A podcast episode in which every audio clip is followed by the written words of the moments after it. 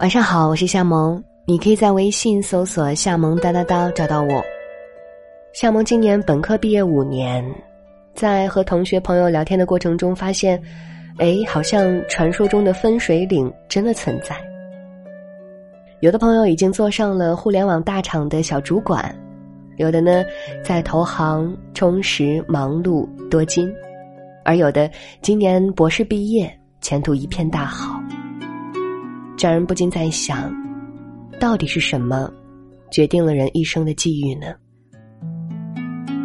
今天我们就来分享七十一的文字。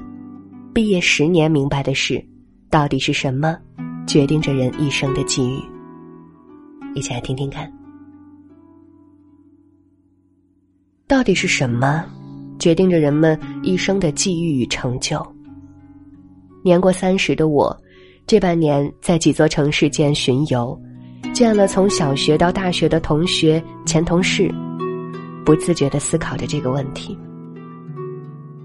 记得在上海时，我和一个二十七岁的女孩在梧桐路下走着，她也曾问我：“你采访过很多人，你觉得最后让人们走上不同轨迹的因素是什么？”我没有太多迟疑，下意识说道：“天分。”脑子里也同时闪过了很多人，他们不同的面貌、性格、资质、命运、天分的不同，总是在第一时间给人留下极为不同的印象。有人语言能力极强，学不同国家的语言手到擒来，随口模仿别人就惟妙惟肖；有人记忆力极佳，过目不忘，发生过的事情就像纪录片一样保存在脑海里。有人天生对数字敏感，计算能力极强，有时几个数字就能让他看到真相。当然，还有很多人天分平平，淹没于人潮之中。但当我从上海回到常居的大理，回顾这三个月在成都、上海、杭州的漫游，见到的人、经历的事。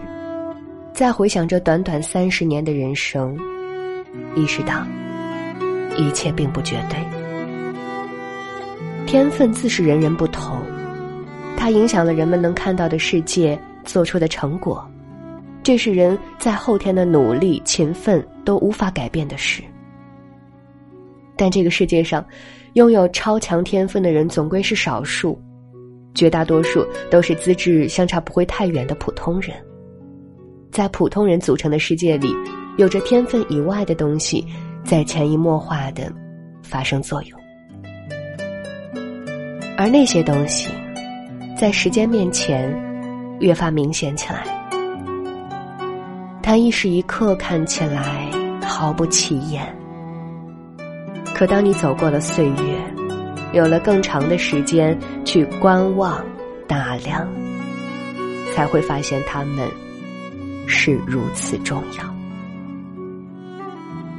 比如那经历了时间检验的耐心与坚持，有着最为强大的力量，犹如水滴石穿。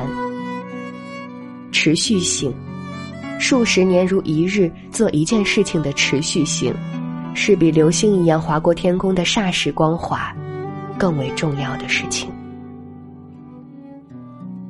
当初没有人想到。这件事，他一做就是二十年。二十年，他帮助的孩子们长成了大人，他也出生华发，从当年的热血青年变成了一个孩子的爸爸。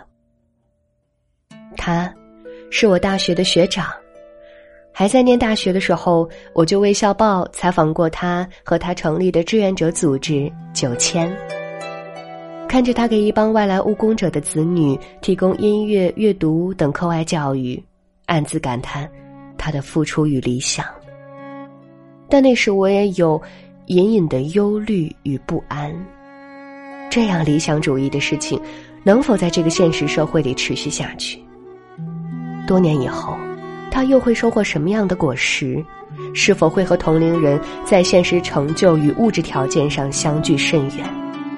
又尤其是在上海这样一座繁忙而现实的大城市，从一所人们眼中的名牌大学毕业，人人都在为更好的生活而奔忙，升职加薪、买学区房才是主流。像他这样的逆流者，会怎样呢？近十年后再次见到他，是在大学同学的婚礼上。那时的他，一边在国际学校里教书，一边将业余时间全部放在酒前。三十多岁，单身，衣着简朴，身上依然透露出极具人文精神的知识分子气息，淡定，自成一个世界。那天的饭桌上，我听到最为吃惊的消息是，九千的一个女孩一个无法在上海参加中考、高考的普通外来务工者的女儿，却拿到全额奖学金去了加拿大留学。在严丝合缝的现实世界里，有人去撕开一道口子，让光照了进来，那无论如何都是值得庆贺与记录的事情。我再一次写了它。又过了几年后的这个夏天，我在上海再次见到他。他结婚了，在四十出头的年纪有了一个小孩儿，两鬓的头发有了斑白。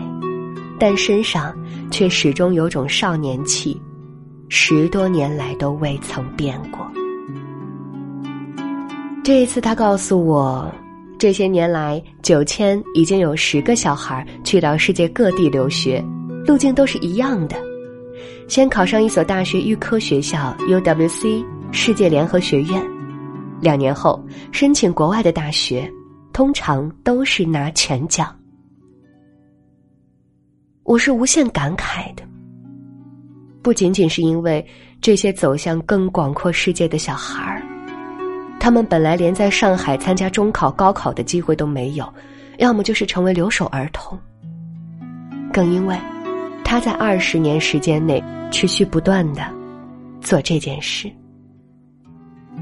给这些农民工小孩打开了一扇门。即便是没有出国留学的孩子。也因为九千的存在而拥有更快乐的童年，更温暖的关怀，人生之路不那么冰冷、残酷。一个人用半生的时间去做的事情，是如此的具有力量，就像在时间的荒海无涯之中埋下种子，等到成熟时，长成大树。让世界多一些美与硬币。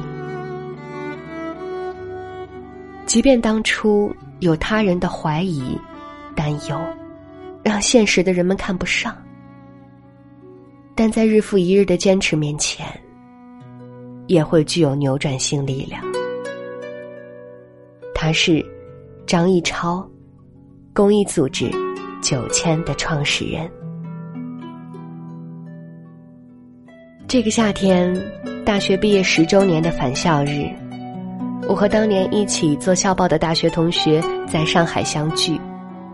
十年，足以让许多人改变，让许多事情发生。十年前都是不乏迷茫的少年，十年后是经历了摸爬滚打的青年中间，有自媒体大 V，有媒体主管，有的自己创业开公司。也有家庭主妇，或如我一般的闲散人员。看着曾经的青春少年，如今依然不乏少年气，在各自的领域内追求某些东西，没有变成大腹便便的中年，在现实与家长里短中消磨人生，无疑是让人开心的事。而他们几乎所有人。都在自己最初选定的领域里耕耘。毕业于新闻学院做校报的我们，从事的多是媒体公关相关的工作。喜欢写作的，靠一支笔写成了大 V；关注公共领域的，成了媒体主管；一直对商业兴趣浓厚的，创业做了公司。即便是家庭主妇，也有一种坦然。与探索精神在其中。而像我这样的闲散人员，也会大言不惭的说：“我是在探索自我与生活。” 写到这儿，我先笑为敬。仅仅十年，并不能说每个人的人生都见了分晓，却也可见端倪。拥有自己所爱或近乎于信念、信仰的人，往往会拥有强大的动力。在一件事情上深耕，为自己开拓空间和领域。这一点，甚至与学历、毕业院校没有必然的关系。这半年里，我见过的中学同学、前同事、采访对象，不乏让人眼前闪光的坚守。有人喜欢摄影，从业余摄影师做到了专业摄影师。经历过有上顿没下顿的朝不保夕，后来总算能够以此为生，并有了超过上班的收入。有人想做衣服，工作几年后，转型和服装设计师合作，开了工作室，从头开始设计、制造衣服，开店、建立品牌，好好的活了下来。人真的有太多种活法了。无论哪一种，只要选定，并坚持到底，都有自我实现的可能。回想起这些年走过的路程，看过的人生，我不禁想要告诉十年前即将大学毕业的自己：不要为进入社会而恐慌，不要为工作而焦虑。人生很长。你有充足的时间去做自己喜欢的事情，慢慢来，找到切入口，然后一点点的挖土开垦，埋下种子，浇水施肥，让小树一点点生长。我喜欢看书和写作，喜欢与不同的人交谈，了解别人的世界与人生，并将他们记录。表达出来，但也常常感到，要把它当做一个职业来发展的不易。村上春树曾经在《我的职业是小说家》里说，他作为专业作家讨生活，坚持了三十五年，而在这三十多年间，他亲眼见到众多新作家登台亮相，获得评论家赞赏，摘得各种文学奖。成为街谈巷议的话题，但若问，如今还有多少人仍在写作，却是为数甚少。以小说家身份劳作了三十多年的村上，在职业生涯中坚持着铁一般的规律写作。写长篇小说时，我规定自己一天写出十页稿纸，每页四百字。即使心里还想继续写下去，也照样在十页左右打住。哪怕觉得今天提不起劲儿来，也要鼓足精神写满十页。因为做一项长期工作时，规律性有极大的意义。总结下来，他对于何为小说家有着最为质朴与核心的定义。这些人能作为职业小说家活跃二三十年。或者说存活下来，并有一定数量的读者，身上必定具备小说家优秀而坚实的内核，那是非写小说不可的内在驱动力，以及支撑长期孤独劳作的强韧耐力。或许可以说，这就是职业小说家的资质与资格。这样的标准对于任何职业来说都可谓放之四海皆准。不记得在哪里看到这样一句话，大意是：如何评判一个人在某个领域有没有天赋？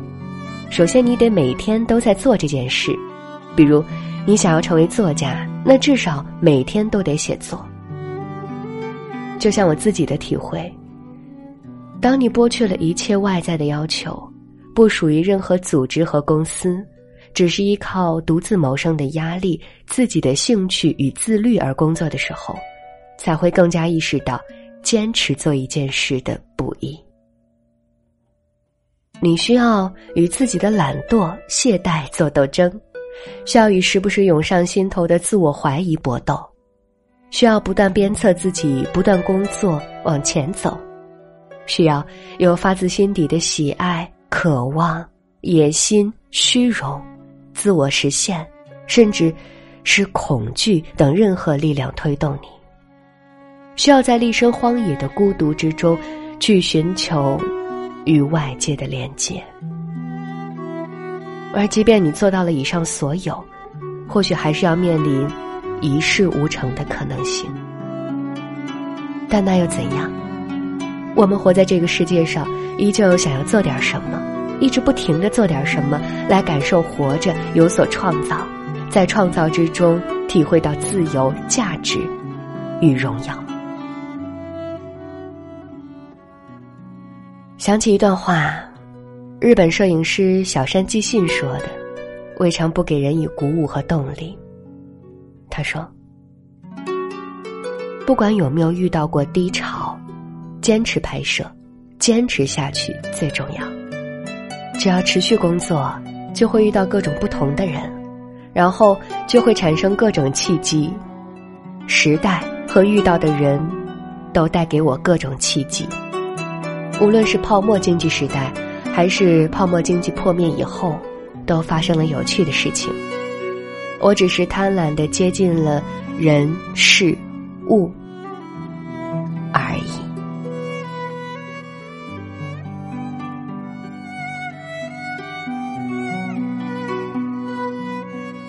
好了，这篇文章就和你分享到这里。我觉得这篇文章来的非常是时候。我自己呢是学软件工程出身的，然后因为有一个主播梦，到现在为止大概专业的、非专业的坚持了有六七年了吧，不能说日日不辍，但是也差不多。同样也经历过各种的低潮、自我怀疑，还有自我满足、自我实现，甚至虚荣感。最近也恰好是我再度陷入自我怀疑的时刻，很幸运。也很荣幸，能遇到这篇文章，遇到大家。今天就到这里，我是夏萌，我们下期见。